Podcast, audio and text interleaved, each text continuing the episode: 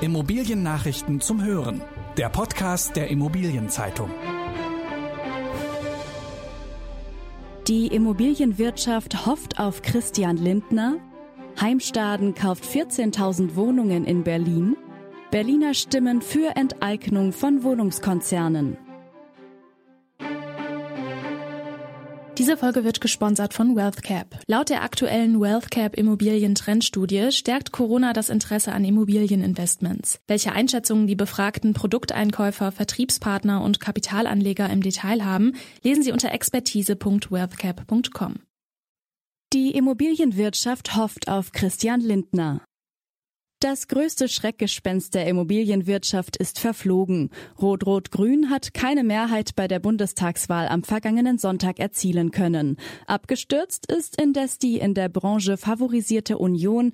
Die SPD liegt mit 1,6 Punkten knapp vor ihr. Wer die künftige Regierung bilden und führen wird, hängt nun an den Grünen und der FDP. Viele Stimmen aus der Immobilienwirtschaft hoffen auf die Liberalen als Korrektiv. Denn sowohl bei den Grünen als auch bei der SPD stehen in den Programmen verschiedene Vorschläge zur Mietenregulierung. Immobilienverbände fordern jetzt eine neue Wohnungspolitik. Unter anderem müsse es ein eigenständiges Bauministerium geben sowie ein starkes Bündnis aus Politik und Immobilienwirtschaft, um Bauen und Umbauen zu entbürokratisieren. Und außer dem Klimaschutz müsse auch das bezahlbare Bauen und Wohnen im Mittelpunkt stehen. Klimaschutzmaßnahmen sollten als gesamtgesellschaftliche Aufgabe gesehen werden und für Mieter und Eigentümer nicht zur unzumutbaren Belastung werden. Heimstaden kauft 14.000 Wohnungen in Berlin. Der schwedische Wohnungskonzern Heimstaden hat alle deutschen Wohnungen von dem ebenfalls in Schweden beheimateten Unternehmen Akelius gekauft. Es geht um insgesamt 17.600 Wohnungen. 14.000 davon liegen in Berlin, der Rest in Hamburg. Heimstaden kündigte an, nicht nur Mitarbeiter von Akelius zu übernehmen, sondern auch 100 Prozent der Gesellschaften, die hinter den Akelius-Wohnungen stehen. Somit zahle Heimstaden die volle Grunderwerbsteuer in dreistelliger Millionenhöhe.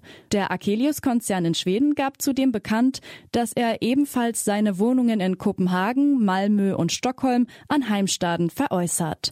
Insgesamt also handelt es sich um 28.776 Wohnungen, die den Eigentümer wechseln. Der Immobilienwert wird mit 9,1 Milliarden Euro angegeben. Berliner Stimmen für Enteignung von Wohnungskonzernen. Von einem so eindeutigen Votum können die Parteien in Deutschland nur träumen. 56,4 Prozent der Berliner stimmten für den Vorschlag der Initiative Deutsche Wohnen und Co. enteignen, Wohnungskonzerne mit mehr als 3000 Wohnungen zu vergesellschaften. Die Abstimmung fand zusammen mit der Bundes- und Landtagswahl am vergangenen Sonntag statt. Stimmberechtigt waren 1,7 Millionen Bürger. Zwar ist das Votum zum Volksentscheid nicht bindend für den künftigen Berliner Senat, doch das Ergebnis dürfte einigen Druck ausüben. Der Senat muss einen entsprechenden Gesetzesentwurf zur Abstimmung im Abgeordnetenhaus vorlegen. Franziska Giffey, SPD, voraussichtlich die neue regierende Bürgermeisterin, kündigte an, einen solchen Entwurf erarbeiten zu lassen. Dieser müsse allerdings verfassungsrechtlich genau geprüft werden. Man dürfe sich nicht erneut wie beim Berliner Mietendeckel ein negatives Urteil beim Bundesverfassungsgericht holen. Die Vertreter der Initiative erwarten, dass der Senat im kommenden Frühjahr einen Gesetzentwurf präsentieren wird. Sie versichern weiterhin öffentlich Druck auszuüben, damit das Ziel des Volksentscheids erreicht wird. Energiedienstleister ISTA gibt ESG-Schuldschein heraus. Der Energiedienstleister ISTA leiht sich über einen ESG-gebundenen Schuldschein 450 Millionen Euro. Die Laufzeit beträgt fünf Jahre. Die grüne Finanzierung soll das Kreditportfolio des Unternehmens breiter aufstellen und langfristige Finanzierungskosten senken. Kreditgeber sind die Landesbank Baden-Württemberg, die Raiffeisenbank International und Unikredit. Bei ESG gebundenen Schuldscheinen vereinbaren Kreditnehmer und Kreditgeber Nachhaltigkeitsziele. Werden diese erfüllt, sinken die Zinssätze, falls nicht, steigen sie. ISTA nennt als Kenngrößen beispielsweise den CO2-Wert pro Mitarbeiter. Kontrolliert werden die Kriterien von SGS TÜV SAR. Den Schuldschein will der Konzern teilweise zum Aufbau digitaler Produkte zur Energieeinsparung nutzen, beispielsweise für Funktechnik, die Nutzern bessere Informationen über den Energieverbrauch von Gebäuden vermittelt. Russischer Discounter Meere stoppt Expansion in Deutschland. Der russische Lebensmitteldiscounter Meere wird vorerst wohl keine weiteren Filialen mehr in Deutschland eröffnen. Darauf deutet ein Vorfall in der bayerischen Gemeinde Altenkunstadt hin. Dort hat Meere die Übergabe einer fertig ausgebauten Filiale kurzfristig abgesagt. Wie im Immobilienmarkt zu hören ist, wurde die deutsche Expansionsabteilung aufgelöst. Meere hatte 2019 in Leipzig seinen ersten deutschen Markt eröffnet. Von der anvisierten Zahl von 100 Filialen ist das Unternehmen noch weit entfernt. Laut Homepage gibt es aktuell sechs Verkaufsstellen.